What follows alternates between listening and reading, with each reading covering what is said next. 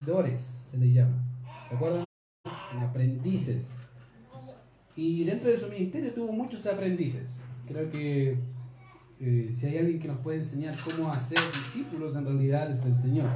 Tuvo bastantes aprendices, personas que le seguían por diferentes razones, ¿cierto? Ah, pero siempre tuvo aprendices, que se les llamó discípulos.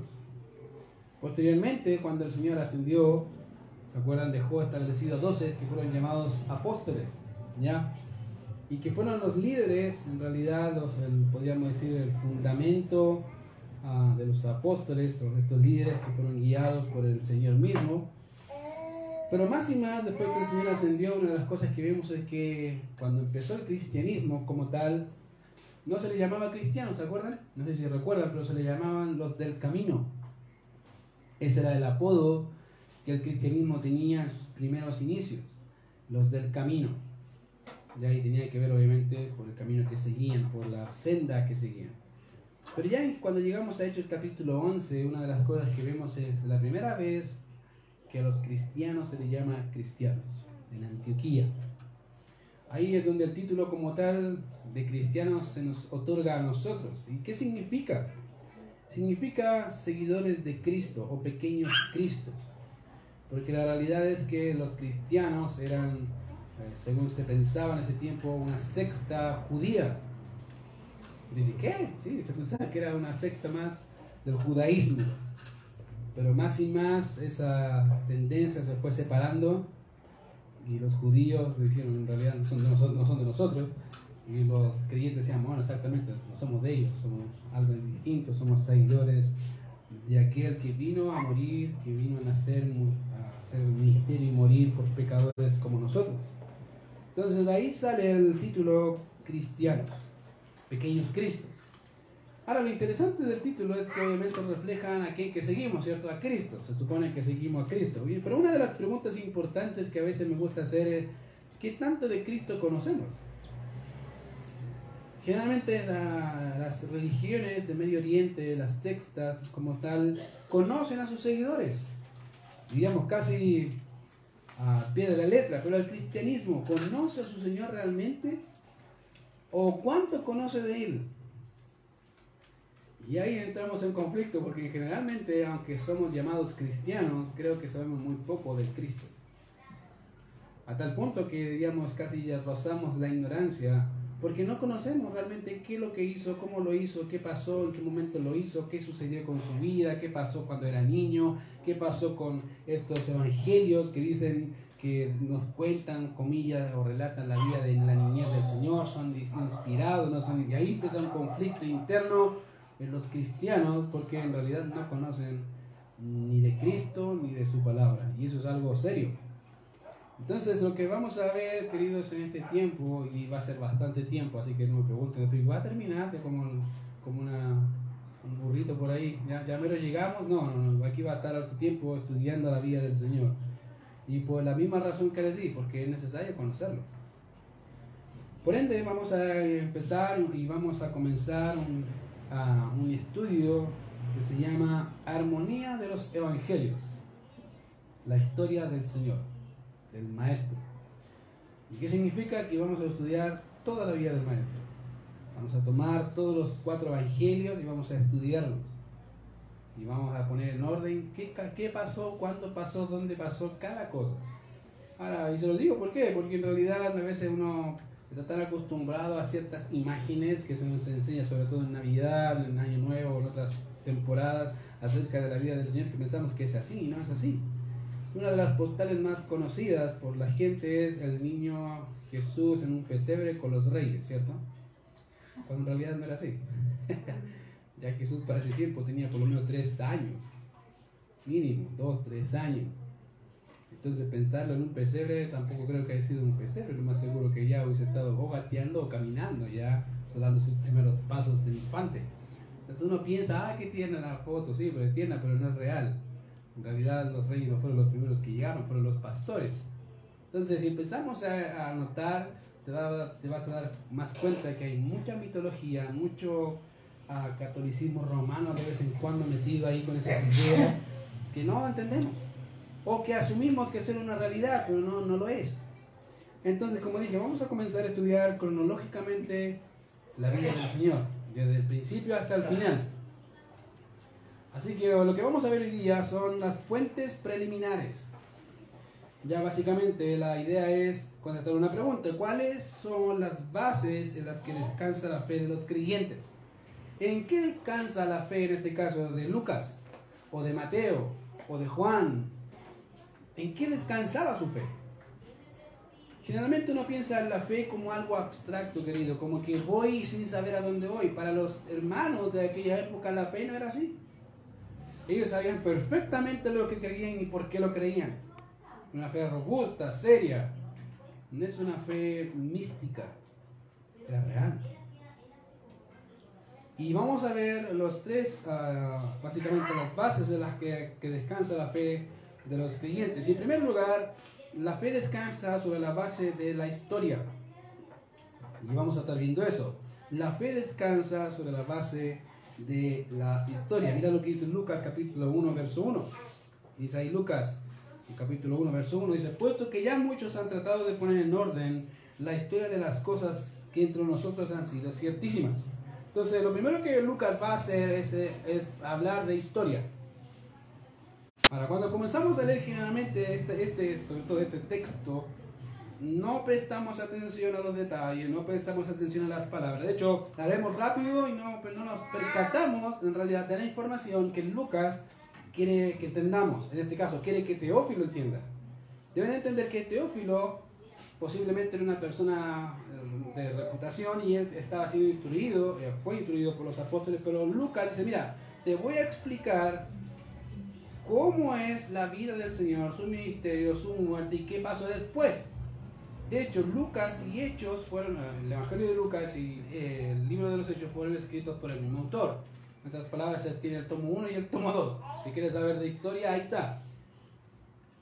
Y Lucas se propone a explicarle a Teófilo sobre las bases de su fe, el fundamento de su fe. Y por eso empieza hablando de esa forma. Entonces, obviamente, cuando leemos la, introducción del libro de Lucas, la realidad es que Lucas está queriendo guiar, como dije a Teófilo, a lo que era la fe en Cristo y cómo era. Y no hay mejor lugar donde comenzar sino obviamente con Cristo. Si quieres saber acerca de la fe de Cristo o qué, qué, significa creer en Cristo, tienes que empezar hablando por Cristo. Si no entiendes quién es Cristo, olvídate. Puedo enseñarte cualquier otra doctrina, pero si no conoces quién es Cristo, querido, estamos perdidos. La base del cristianismo radica básicamente en dos grandes ramas. Una es la Trinidad, segundo, quién es Cristo. Y para ello hubieron siglos de discusión acerca de esas dos grandes doctrinas, la Trinidad y quién es Cristo. Diría que casi al tercer, tercer siglo, la misma discusión, ¿quién es Cristo? ¿Por qué? Porque si no sabes quién es Cristo, no tienes idea del Evangelio. No sabes qué es el Evangelio. Entonces, Lucas va a instruirnos acá, está a interiorizarnos en la base de la fe que él tiene y que Teófilo debería tener. Así que lo que hace Lucas es comenzar y establecer el contexto de la situación del cristianismo primitivo.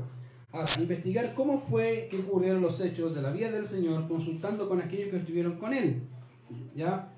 En otras palabras, con evidencia presencial fidedigna. Eso es lo que hace. De primera mano y con eso llevar a Teófilo a un conocimiento más acabado de la persona del Señor. Ahora, fíjense que Lucas, aunque se le reconoce como el médico amado, muchos teólogos dicen que Lucas es historiador nato. Si tú no quieres ver a alguien, un historiador de la época del Señor, Lucas es preciso se nota, se dedicó a hacer un trabajo investigativo de alto rango, de alta calaña. En realidad él se dedicó a buscar a las personas que estaban ahí. Y preguntar, y preguntar, y preguntar. Y con eso, como dije, llevar a Teófilo a que, a que conociera en realidad qué pasó con el Señor. Ahora, si consideramos el contexto primitivo, una de las cosas que Lucas nos dice es que ya habían o habían escritos o personas que podían hablar acerca de la vida y ministerio del Señor para su tiempo. Y eso lo, lo, dice ahí, dice, muchos han tratado de poner en orden la historia. Fíjate. Ya con eso te dice algo, te está diciendo, hay, hay personas que han hablado de la vida del Señor, que saben de la vida del Señor, y que han tratado de exponernos básicamente quién es Cristo. Posiblemente para ese tiempo ya estaban los evangelios de Mateo de Marcos. De hecho, si tú haces un análisis de comparación, casi el gran, casi diría casi más del 50% de lo que está escrito en Marcos sale de Mateo. Entonces, para esa época ya Lucas tenía posiblemente dos aportaciones extras. Una, posiblemente Marcos directamente y Mateo. Entonces, él dice, mira, voy a dedicarme a investigar. Y dice, ya muchos han tratado de poner a la historia en orden, han tratado de contarnos acerca de quién es el Señor. Aunque con eso no, hay, no hace ninguna alusión a algún tipo de material, obviamente sacado de estos evangelios, bien pudo haberlos revisado o pudo haber entrevistado a personas que tuvieran una relación estrecha con el Señor así y así poder compilar su escrito. Ahora, fíjate que la palabra que aparecen muchos ahí en el texto, no creo que solamente haya tenido un marco básicamente limitado, hablando de un número preciso de, no sé, digamos, los, los apóstoles, solo ellos, no. De hecho, lo más seguro es que haya sido más grande el número de personas a las cuales posiblemente Lucas acudió para poder tener su información. De hecho, fíjate que en 1 Corintios capítulo 15, ¿te acuerdas qué aparece ahí? Pablo hablando de los Corintios, mira lo que dice si quieres acompañarme y sacar conclusiones conmigo. 1 Corintios 15, verso 1 dice, Además os declaro hermanos el Evangelio que os he predicado, el cual también recibisteis y en el cual también perseveráis, por el cual asimismo retenéis la palabra que os he predicado, sois salvos, sino que dices en vano, verso 3 porque primeramente os, eh, os, he enseñado lo que asimismo recibí, que Cristo murió por nuestros pecados conforme a las Escrituras, y que fue sepultado y que resucitó al tercer día conforme a las Escrituras. Y fíjate, presta atención, y que apareció a Cefas, o sea, a Simón, Pedro, y después a los doce. Después apareció a más de 500 hermanos a la vez, de las cuales muchos viven aún y otros ya duermen. O sea, para el tiempo de Pablo hay muchos de los 500 hermanos todavía estaban vivos. Simón estaba vivo los 12, muchos de ellos ya estaban vivos. O sea, Lucas tenía mucho material, sí, tenía por lo menos 500 personas para poder entrevistarlos. Dentro de ellos estaban los 12. ¿Tenía material? Tenía bastante material y de primera mano. O sea, no, no es que él les dijo a este, este, no, no, personas presenciales que miraron, que vieron, que observaron, que en realidad contemplaron la vida del Señor, su ministerio, su muerte y su resurrección. Entonces ya para ese tiempo, fíjate que ya habían bastantes personas. De hecho, ¿te acuerdas que el Señor Jesucristo, su ministerio empezó con 70? Y probablemente esos 70 también estaban dentro de la lista de los 500 ahí.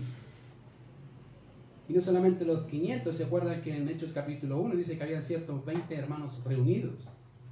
Y posiblemente esos 20 estaban metidos dentro de esos 500. O sea, había mucha gente que podía dar fe de lo que vieron, de lo que contemplaron sus ojos y decir, sí, eso realmente pasó.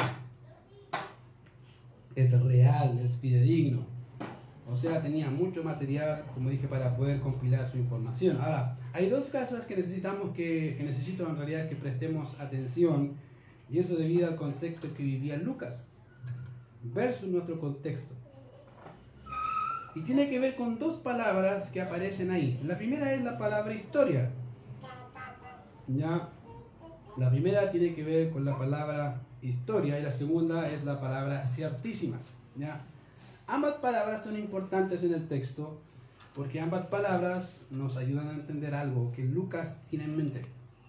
Y en primer lugar, cuando Lucas habla de la historia, ya tiene que entenderlo bajo, bajo el contexto de Lucas, no el contexto nuestro.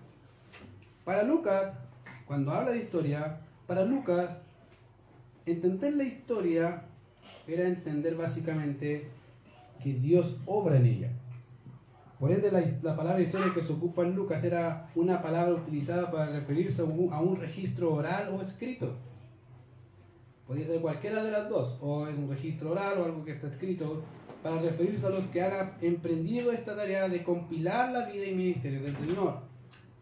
Ahora bien, dentro del concepto de historia que Lucas emprende, junto con todos aquellos que trataron de hacer eso, dentro de están Lucas, Juan, también y Marcos, junto con todos ellos, tenía que comenzar esta compilación con una idea básica. Y la idea básica consiste en tomar todos los datos posibles y organizarlos. Ahora, eso incluso aquellos que son difíciles de creer. Una de ellas es la resurrección, ¿se acuerdan? ¿De quién? La hija de Jairo. Lucas en su escrito va a hacer hincapié en las cosas que médicamente son imposibles. Si has leído el Evangelio de Lucas, te vas a dar cuenta que Lucas en cada momento en que médicamente hay cosas imposibles, él presta mucha atención y detalle. ¿Por qué? Porque es médico. Él, él básicamente diciendo, eso es verdad, es imposible que esa persona viva porque está muerta. Es verdad. No puede ser que se detenga el flujo de sangre de esta mujer porque estuvo más de, más de 70 años así. Es médicamente es imposible. Entonces Lucas, como un médico, él va a poner énfasis en esas cosas que como médico te llaman la atención, ¿cierto? Un milagro para un médico no es cualquier cosa. Te va a llamar la atención. Y Lucas lo que hace acá es tomar todos los datos. En la mente de Lucas eso es parte del relato. No omite los milagros y concibe el mundo como un mundo en donde Dios no solo existe y está obrando activamente en su creación, sino que también obra en y a través de su creación. Ahora, Posiblemente muchos de los que están acá ya están pensando, pero esa es la forma en la que yo concibo también las cosas, sí. Pero somos nosotros, digamos que somos la minoría. Porque la gran mayoría de las universidades no cree eso. Las universidades más prestigiosas conciben el mundo como un mundo cerrado, donde no hay intervención divina y Dios no existe. ¿Es verdad? he tenido algunas discusiones a veces por estos grupos Facebook con personas que estudian historia y dicen, no, no, no existe Dios. No hay una concepción de Dios en la historia, al contrario, el hombre básicamente surge del Big Bang empieza a aplicar sus teorías medias raras, pero no tienen un principio donde Dios se interactúa en su creación y a través de su creación, sino que vino al mundo con una perspectiva cerrada donde Dios no existe o Dios simplemente dejó al mundo y se fue y esa es su forma de ver el mundo. Es su forma de ver la historia. Lucas, y obviamente parte de una premisa equivocada, y es que no existen los milagros. Y si no existen los milagros, Dios no existe. Y esa, es la, la realidad. Como te digo, hay muchas personas en el ámbito de la historia secular como dije, somos la minoría que creemos lo contrario, pero en el mundo secular, la gran mayoría cree que no hay intervención divina en el mundo que vivimos. No existe. Por eso es necesario entender cómo Lucas entiende la historia, cómo los, cómo los escritores del Nuevo Testamento entendían la historia, y es que ellos entienden la historia básicamente como no como una historia cíclica donde se van repitiendo los acontecimientos, se van repitiendo los acontecimientos, no, no, no, no, ellos ven un punto principio y fin eso, es lo genial de ver y entender, tener una cosmovisión, bíblica acerca de la historia. ¿ya? Básicamente, el problema con con la forma de que el mundo pretende que entendamos de esta forma de historia es que parte, como dije, de una premisa equivocada. Y es que obviamente no existe Dios, no existen los milagros, no existe intervención divina y por ende no tenemos propósitos. El hombre no tiene propósito. El hombre se crea su propia moral. Ellos, bueno, así parte de todo, ¿cierto?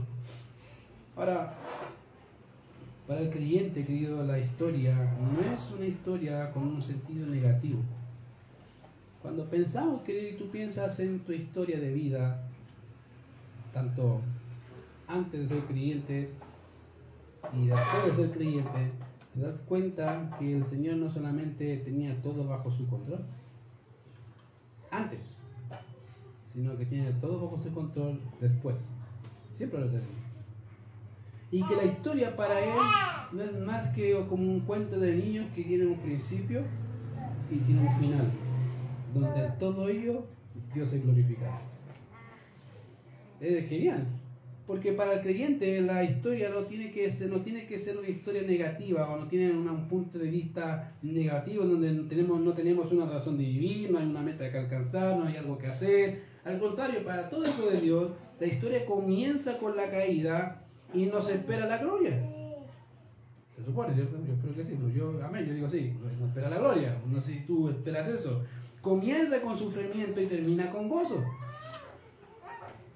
comienza con sufrimiento y termina con gozo. No es una historia en donde no vemos a Dios obrar, sino que lo vemos en cada momento obrando en nuestras vidas y en cómo sustenta su forma de creación.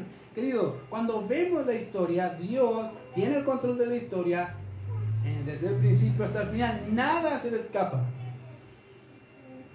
Y eso debe llenarte de gozo. ¿Por qué? Porque si Él prometió que ya no va a haber, ya no va a haber lágrimas, ya no va, va a haber más muerte, no va a haber más sufrimiento, eso significa que gracias al Señor vamos a cesar eso.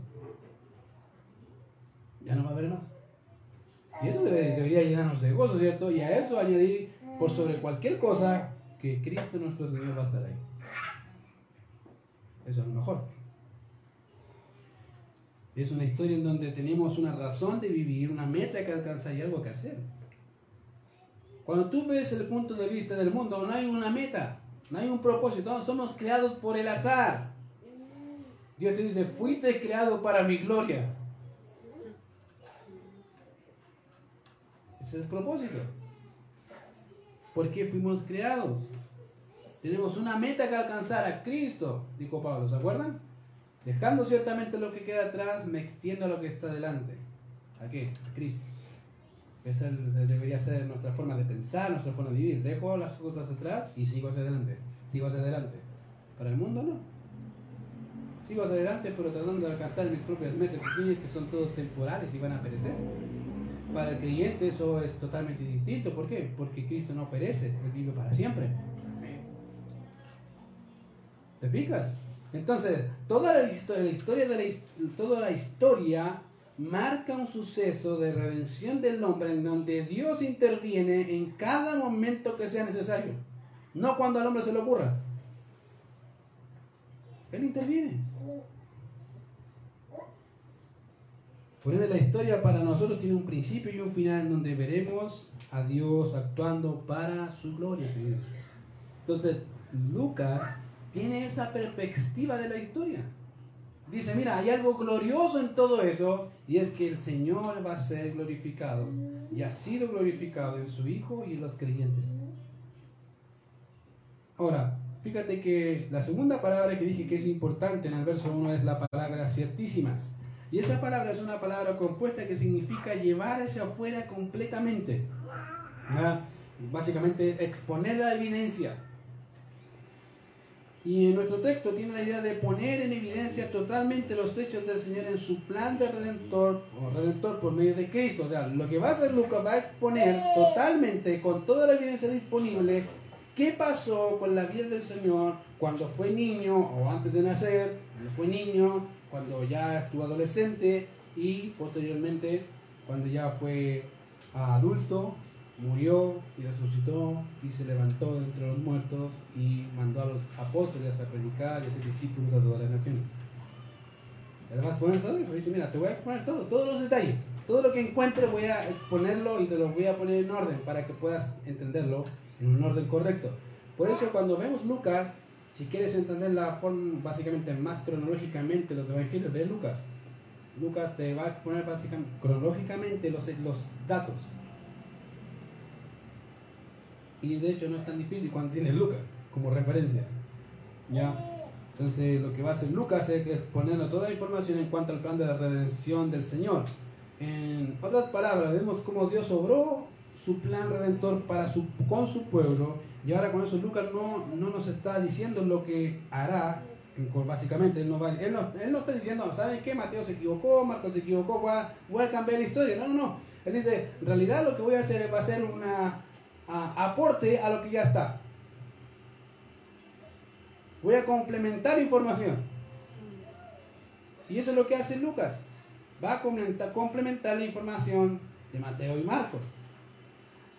A todo eso, a los tres primeros evangelios se le llaman evangelios sinópticos. A decir, ¿qué es esa cuestión? ¿Se come? No, no, no es que se coma.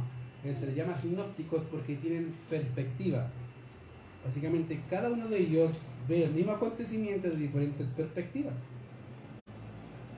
¿Cómo es eso? Ejemplo. Cuando hay un accidente, ¿cierto? Y viene una investigación, o cuando hay un asesinato o un evento de este tipo que tiene que ver con la historia, lo primero que hacen es investigar, ¿cierto? El cuerpo o el acontecimiento como tal, y después van de casa en casa o a las personas del sector alrededor que vieron posiblemente el acontecimiento. ¿Para qué?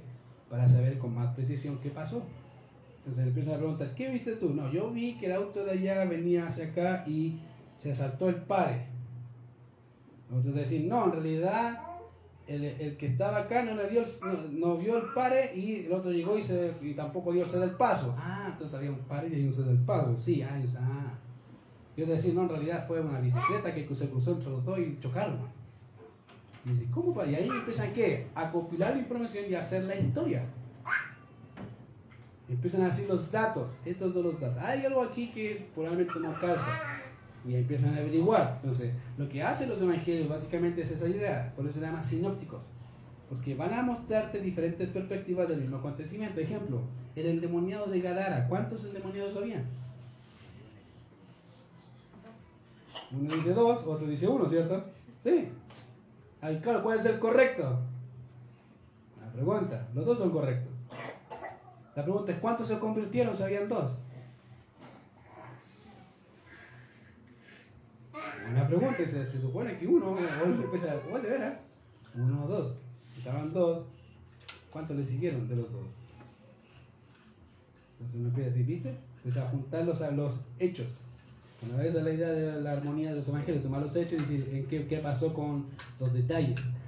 ¿Ya? Y eso es lo que va a hacer Lucas. Acá vas a añadir detalles a los evangelios que ya existen y así poder complementar la información que ya se tenían eh, a la mano.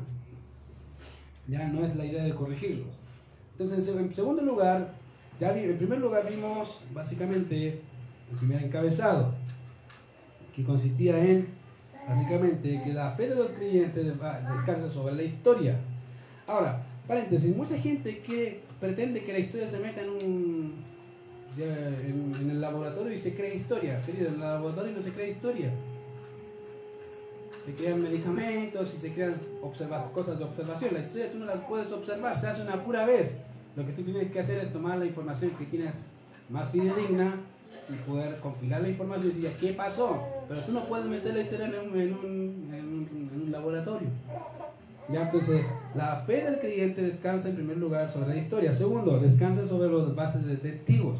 Y mira lo que dice en este caso ah, Lucas sobre los testigos, verso 2 tal como nos lo enseñaron los que desde el principio lo vieron con sus ojos y fueron ministros de la palabra.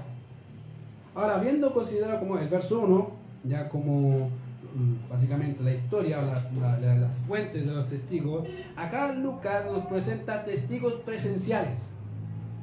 De manera que esto nos proporciona el tipo de historiador que era. En realidad Lucas era un historiador serio, no, no va a inventar un juego, no va a inventar una historia, sino que va a dedicar su tiempo a poder buscar a las personas. No era un historiador que se inventaría algo así, sin primero corroborarlo con la evidencia de testigos oculares. Ahora, deben entender que la ley judía decía que si alguien decía falso testimonio contra alguien, ¿qué le pasaba? Moría. Toda información debería corroborarse con cuántos testigos? Dos o más testigos, mínimo dos. Entonces Lucas debe entender obviamente aunque que eso es parte importante también de su estudio. De manera que eso proporciona el tipo de historiador que dije que era, no, no era un historiador que inventaría la información, sin primero corroborarlo. Debemos recordar que para ese tiempo aún estaban muchos de los que vieron al Señor y muchos de ellos incluyen los apóstoles, los discípulos, etc. Y en segundo lugar, el relato de Lucas dice que su evangelio no era distinto en esencia con los otros, sino complementario a los otros. Querido, cada evangelio va a exponer algo de la vida del Señor. Ejemplo, Mateo. ¿De qué habla Mateo? La idea principal de Mateo es poner a Cristo, a Jesús como el Cristo, como el Rey de Israel. Por eso empieza con una genealogía. ¿Por qué? Porque para el judío, para que salga un rey, tiene que ver la genealogía. Si era apto o no. Por eso es importante. Marcos. ¿Cuál es el tema de Marcos? ¿Cuál es el tema de Lucas? ¿Cuál es el tema de Juan?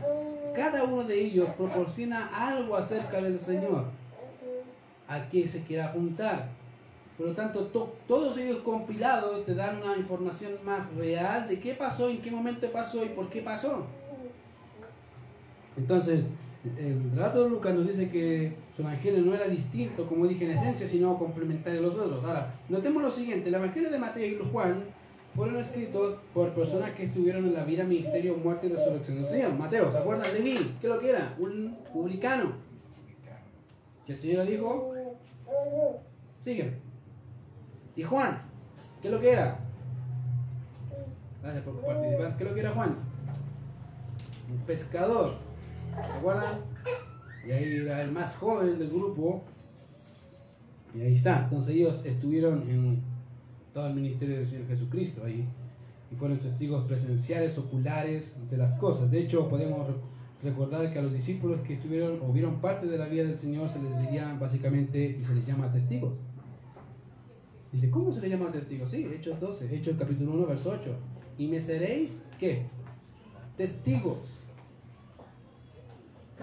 Ahora, muchos dicen ah, que, la palabra testigo es la viene básicamente con martirio, es la idea ahí. la idea principal es martirio por lo que se ve, por la información que manejo soy una persona en realidad fiable de lo que vi y de lo que sé. Por eso cuando a Pedro y a Juan lo castigan, ¿se acuerdan? Le dice, no podemos dejar de decir lo que hemos, ¿qué? ¿Visto?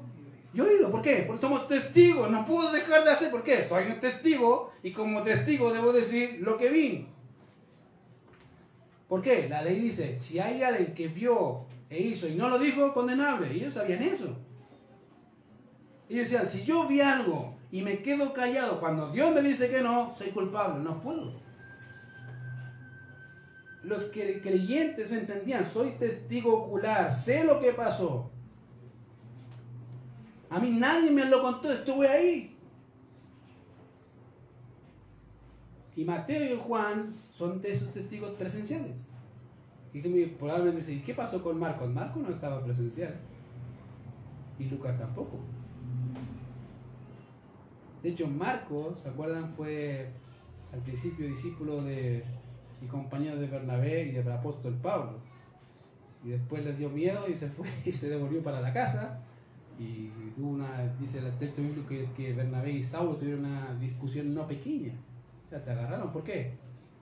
Por este Marcos, Juan Marcos. Y que posteriormente fue discípulo de Pedro. Y lo más seguro que la información que sacó fue de Pedro. De hecho, Marcos es la persona que más, el Evangelio de Marcos es el, Evangelio que más menciona al apóstol Pedro.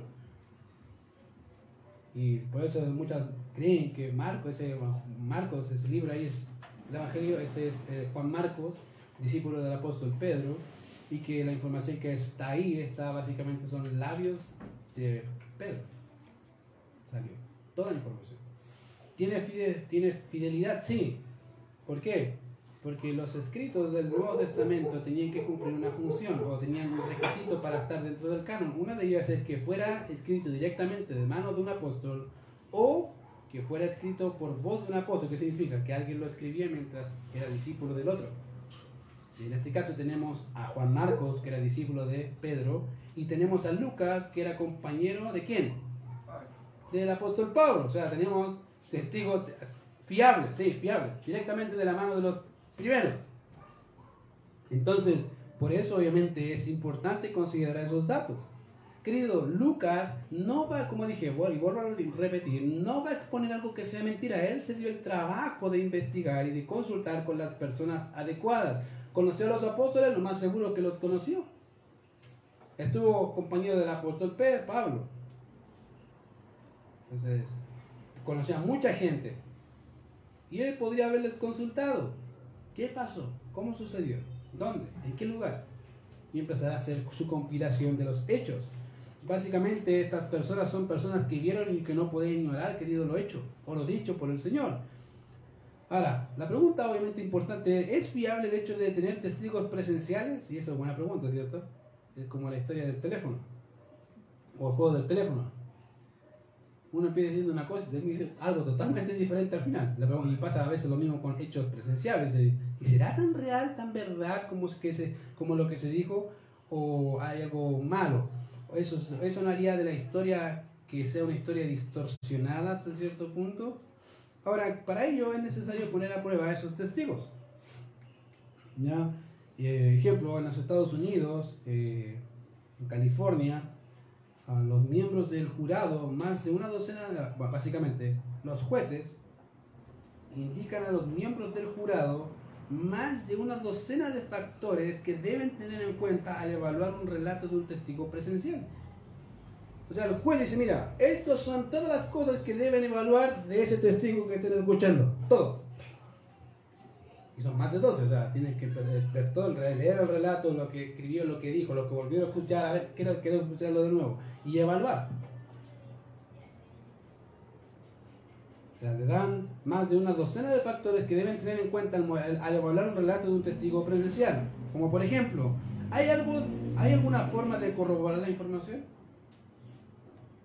Y si lo hacemos con Lucas, Lucas te dice, sí, le pregunté a este, a este, a este, le pregunté a todo, y todos dicen lo mismo.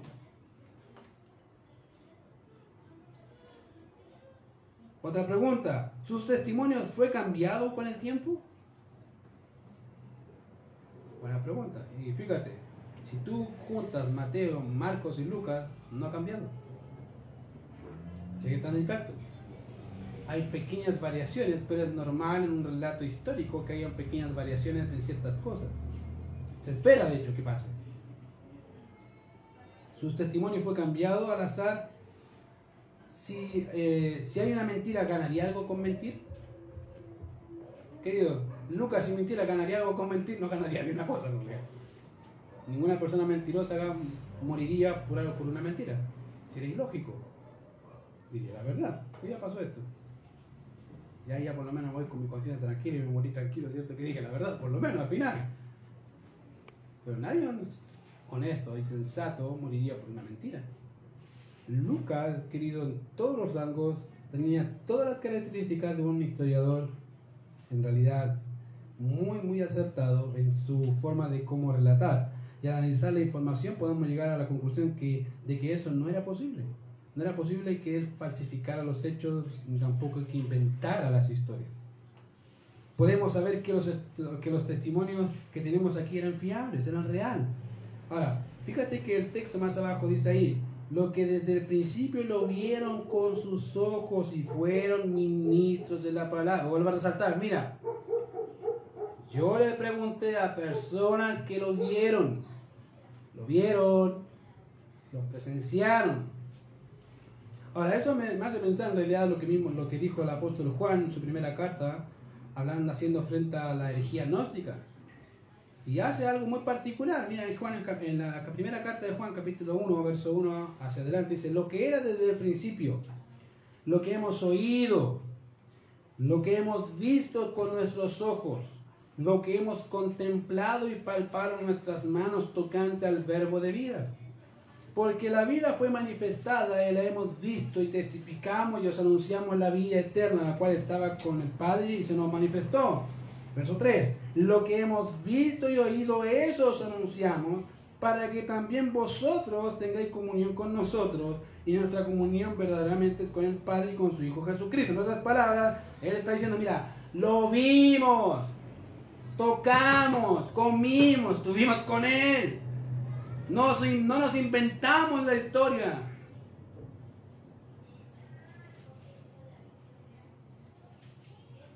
Fue algo real.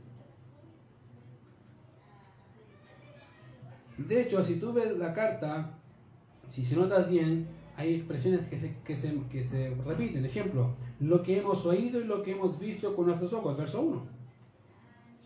Verso 3 básicamente repite lo mismo, lo que hemos visto y oído, eso os anunciamos. Vuelvo a repetir, lo vi.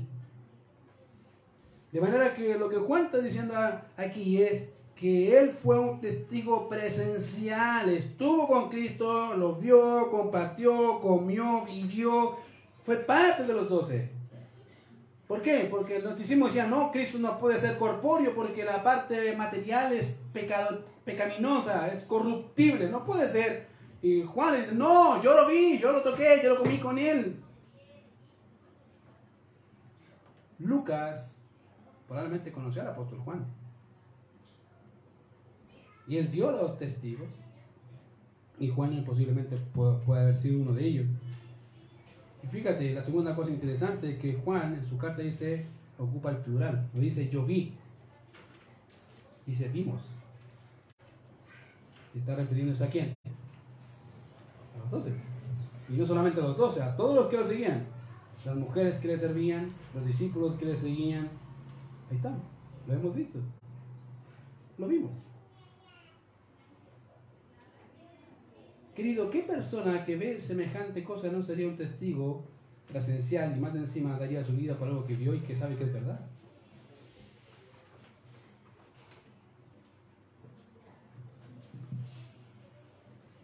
De manera que la expresión enseñaron y fueron ministros de la palabra puede hacer referencia a los discípulos en términos generales, pero particularmente a los apóstoles, como podemos decir básicamente lo siguiente. En primer lugar, eso nos dice que Lucas que Lucas no era un apóstol. ¿Cómo no, no, era apóstol? No hay ningún texto que dice que era apóstol. De hecho, debido a que investigó acerca de las cosas del Señor, no es algo que él vio, tuvo que averiguar. ¿Cómo dice? Y tú, dices, ¿cómo sabes que investigó? Verso 3.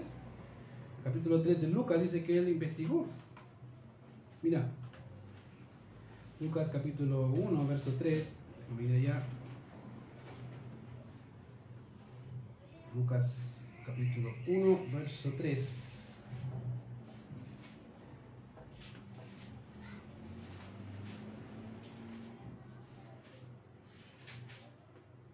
Dice así. Me ha parecido también a mí, después de haber investigado con qué. ¿E-, ¿Investigó o no? Sí. O sea, no era un testigo presencial. Por lo tanto, no era apóstol. dice, ¿cómo no era apóstol? Porque, obviamente, Hechos, capítulo 1, dice que para escoger a, los apóstoles, ¿qué tenía que hacer? Tenía que haber participado del ministerio del Señor. Mira Hechos capítulo 1, para que corrobore que no te estoy mintiendo, que estoy diciendo la verdad. Hechos capítulo 1, mira lo que dice ahí.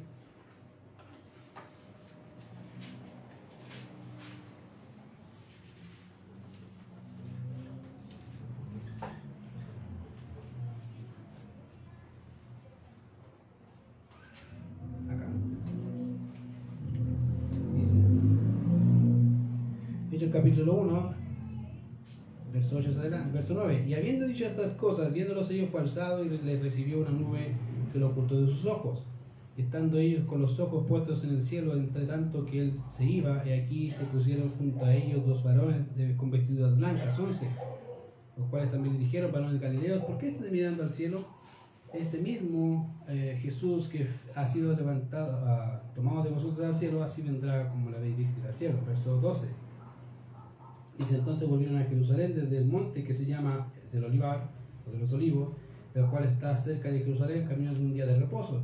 De entrados subieron al aposento alto donde, donde moraban Pedro, Jacobo, Juan, Andrés, Felipe, Tomás, Bartolomé, Mateo, Jacobo, hijo de Alfeo, Simón el celote y Judas, hermano de Jacobo. Todos estos perseveraban unánimes en oración y ruego con las mujeres y con María, la madre de Jesús, y con sus hermanos. En aquellos días Pedro se levantó en medio de los hermanos y los reunidos eran como 120 en número. Y dijo, varones hermanos, era necesario que se cumpliese la escritura que, en que el Espíritu Santo habló antes por boca de David acerca de Judas, que fue guía de los que prendieron a Jesús, y era contado con nosotros y tenía parte en este ministerio. Este pues, con el salario de su iniquidad, adquirió un campo y cayendo de cabeza se reventó por la mitad y todas sus entrañas se derramaron. Y fue notorio a todos los habitantes de Jerusalén de tal manera que en aquel campo se llama su propia lengua Saldama básicamente que quiere decir campo de sangre, y empieza a, relatar. Verso 21. Es necesario pues que de estos hombres que han estado junto con nosotros todo el tiempo que el Señor Jesús entraba y salía entre nosotros, comenzando desde el bautismo de Juan hasta el día en que entre nosotros fue recibido arriba, uno se ha hecho testigo con nosotros de su resurrección. O sea, ¿cuál era la, cuál era la, la cláusula? La persona que era apóstol, que iba a estar aquí, tenía que estar desde que el Señor se bautizó hasta que el Señor ascendió. ¿Lucas estuvo ahí? No. Lucas no era apóstol. Lucas era un médico amado por Pablo, investigador, pero no era apóstol. ¿Ya? En segundo lugar, la información de Lucas nace de la investigación cuidadosa de estos testigos presenciales, a la que Lucas se destinó, guiado por el Espíritu Santo, a recopilar la información. Y en tercer lugar, eso nos dice que Lucas, al estar cerca de un apóstol como es Pablo, al igual que Marcos, eso hace de su escrito un escrito fiable, que dice la verdad. Si bien Lucas tuvo acceso a este tipo de información acerca de la vida del Señor por medio de estos testigos, él nos dice, me ha parecido a mí, dice él. me ha parecido bueno hacerlo, esa es la idea. Me ha, me ha parecido apropiado también a mí, después de haber investigado con diligencia todas las cosas desde su origen, escribírtelas por orden, oh excelentísimo Teófilo. Ahora, John MacArthur hablando de esta expresión dice lo siguiente, señala, esto señala aún más a Lucas como un historiador consumado y preciso. Su esmerada y exhaustiva investigación le dio un entendimiento exacto de la vida y el ministerio de Jesucristo. En consecuencia, Lucas estaba especialmente calificado para escribir esta narración del Evangelio bajo la inspiración del Espíritu Santo. O sea, él dice, él está el más apropiado. Ahora, mira, quiero que notemos algo, querido, con referente a eso, y, el y es el hecho de que Lucas investigara, o voy a poner este, el título, estudiara la vida del Señor. Fíjate. Porque posiblemente algunos pueden decir, ah, menos inspirado porque tuvo que estudiar. Eh, error. Puede ser, no, es que no le vino la iluminación, no, no, no, la revelación directa, no, no, no, le vino, tuvo que, tuvo que hacer su tarea. Pero querido, eso no descarta en ninguna manera el hecho de que Dios le guió. Querido, a veces la gente tiene conceptos equivocados de lo que es la iluminación, de lo que es la revelación. Tiene conceptos equivocados. Y aquí vemos dos conceptos importantes, bueno, diría casi tres. Una, vemos que Dios le ayudó, le reveló más información, posiblemente sí. Pero vemos principalmente que Dios iluminó a, Lucas para poder compilar la información y ordenar la información. Y entender la información. Eso es iluminación. Es lo mismo que hace un pastor en la actualidad, que tiene que estudiar eh, cuidadosamente cada palabra que está diciendo, por qué lo dice, a dónde lo dice, para qué lo dice, y cómo lo hago que la entienda la gente, lo entienda. Es la misma idea. Pero eso no lo hace a Lucas menos inspirado que Mateo. ¿No? ¿Por qué? Porque básicamente Dios en su inspiración dejó la personalidad del escritor intacta. ¿Qué? ¿Cómo es eso? Sí. A veces creo que la gente tiene ese concepto de revelación casi como una máquina. Como que Dios tomó un hombre Digo, ya, tú eres una máquina de escribir, escribe. Ahí está escribiendo. La, le anula su personalidad, como, le anula todo lo que lee y lo ocupa como, básicamente como un lápiz donde Dios lo toma y lo, y lo suelta cuando deja de escribir. Y querido, eso es un error. Esa se le llama la teoría del dictado. En realidad lo que Dios hizo fue tomar un hombre con su propia naturaleza, sus propias características personales, sin anularlos y tomar a ese hombre y guiarlo para que su escrito quedara tal cual Dios quería, sin anular su personalidad. Así, ¿cómo hace eso? Bueno, no tengo idea, es Dios. Dios sabe cómo hace eso. Eso no significa que siempre lo hizo así, a veces Dios dictó. Dice, ¿cómo es eso? Con Jeremías, ¿se acuerdan? Dios le dice, Jeremías, toma un rollo y escribe. Y más seguro que Jeremías iba guiado por el Espíritu Santo diciendo cada cosa, cada relato y después que se lo presó al rey, el rey lo pescó, lo rajó eh, y lo tiró al fuego, ¿se acuerdan? Y Dios le vuelve a decir a Jeremías, Jeremías, vuelve a escribir, pero ahora vas a añadir más. Entonces, hay a veces que Dios hizo algo como el dictado, hasta cierto punto sí, pero la gran mayoría de veces no lo hizo así. El Dios guardó y guió la personalidad del escritor y dejó su mensaje al estilo del escritor. Y eso es lo impresionante, porque cuando tú ves el texto bíblico vas a encontrar diferentes personas escribiendo de diferentes formas. Moisés es muy diferente a cómo escribe Pablo. Pablo es muy diferente a cómo escribe Juan. Juan es muy diferente a cómo escribe Pedro. Son personas, ¿por qué? Porque son personas diferentes. Pero Dios guardó, en este caso a Lucas, lo guió y le ayudó, obviamente guiado por el Espíritu Santo, a mantener su revelación, a guardar, a escribir y a registrar todo. Y eso es lo interesante, querido, que mm, fíjate, el hecho de que Lucas investigara no anula la otra, la otra parte. Ahora, ¿eso qué nos dice? Que tenemos que estudiar. tienes que estudiar Biblia, tienes que leer. La forma en que Dios en la actualidad te enseña, estudia, te guía, te ayuda a recordar. Ahora, esa es una cosa que siempre quiero animarte a estudiar Biblia. Estudia, estudia, lee, lee, lee, lee, lee lo que más puedas. Eso de que a qué te ayuda a conocer más de tu Señor. Entonces, en este caso tenemos a, a Lucas que nos va a guiar con este registro, obviamente, con fidelidad acerca de la vida del Señor. Verso 4, para que conozcas, ¿cuál es el propósito de que Juan escribiera eso? Lo bueno es que está escrito, dice ahí, para que conozca bien la verdad de las cosas en las cuales ha sido instruido. Querido, el fin de Juan, de Lucas, perdona que Teófilo conociera qué? Bien. Con la mayor exactitud posible. Todos los hechos del Señor. Todos. No algunos o los que más les gustaban, no, todos. Incluso aquellos difíciles y duros. En el transcurso de lo que vamos a estudiar, querido, probablemente te va a pasar que tú vas a pensar, ¿y el Señor era así, tan duro? Sí. A veces fue bastante duro. No solamente con aquellos opositores, sino a veces con sus discípulos. Más de una vez dijo, Todavía estoy diciendo, todavía son, todavía soy tontito. ¿Eso te falta? Todavía no entiendes, te estoy diciendo tres veces. Mira, mira, mira, y todavía no entiendes.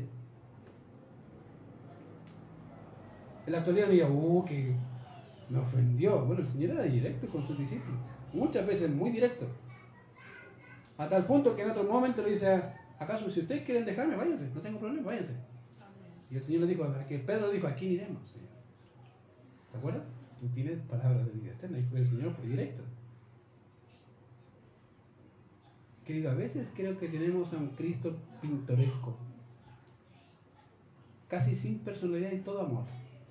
En realidad, a el Señor fue muy duro, muy duro. Y eso ayudó a? A formar a sus doce. Que eso, para eso tenía, tenía que tener carácter, formar a sus doce, todos, imagínate, todos de la pobla, o todo de ahí de la feria, ahí duro, ¿cierto? Trabajador ahí, nato. ¿Cuál de todos más burro? Y más encima con uno que es con el maestro de maestro y enseñarle a esos 12 burros. tiene una paciencia, este, tiene que tener carácter. Para decirle en el momento adecuado, apártate de mí, Satanás. Yo me imagino la cara de Pedro y ¿qué? Apártate, corre.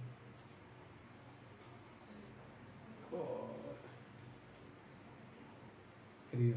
A veces, como dije, creo que tenemos una imagen pictoresca de quién es el Señor. Pero con este estudio, querido, queremos sacar de todas esas ilusiones lindas. Bueno, hay cosas que son impresionantes y maravillosamente hermosas. Todo el carácter del Señor es hermoso, pero, querido, hay que estudiarlo. Y quiero animarte, de verdad, con este estudio a entender, a llevarte a conocer a tu Señor. Junto con el pastor Antonio hablamos y me pregunto, ¿por qué queremos estudiar eso? Porque creo que le va a servir. No hay mejor escuela que conocer al Maestro. Si decimos que amamos al Señor, tenemos que ¿qué? Conocerlo. Por ahí parte todo. Si no conoces a tu Señor, no creo, espero no al final de los días no escuchar al Señor decirte, ¿y tú quién eres? Y tú decís, Señor, pero yo fui a la iglesia, Señor, yo fui a predicar, yo cantaba en la iglesia, me sentaba adelante, hacía estudio bíblico, y el Señor te dijo, no te conozco. ¿Quién eres? Señor, me sé el libro de Efesios, pero Señor, no tengo idea quién eres. No estás en mi registro, a ver, no, no, no aparece. Aléjate de mí. Entonces, querido, ¿queremos animarte a conocerlo? Sin duda. Queremos conocer a nuestro Señor. Y Lucas nos ha dicho que ha ocupado la mejor información de testigos que lo vieron. ¿Qué mejor privilegio que conocer a nuestro Señor de personas que lo vieron? Pero fíjate algo, el Señor dijo, más bienaventurados son los que no vieron y qué. Ah, ¿cierto? Vamos a orar. Señor, te damos gracias por este tiempo, gracias por tu cuidado y tu misericordia. Gracias porque nos bendice, Señor, y nos anima. Gracias, Señor, porque desde ya fuimos bienaventurados, Señor, al no ver y creer que todas estas cosas sucedieron tal cual como están escritas, Señor, y las has guardado y preservado para nosotros, para poder conocer más de tu carácter, de tu persona. Ayúdanos, Señor, en todo este proceso, que sin duda va a ser arduo, va a ser, Señor, también de alta confrontación, pero también un privilegio de ser conformados a la imagen de tu Hijo Jesucristo. Ayúdanos, Señor, en este tiempo. En Cristo Jesús oramos.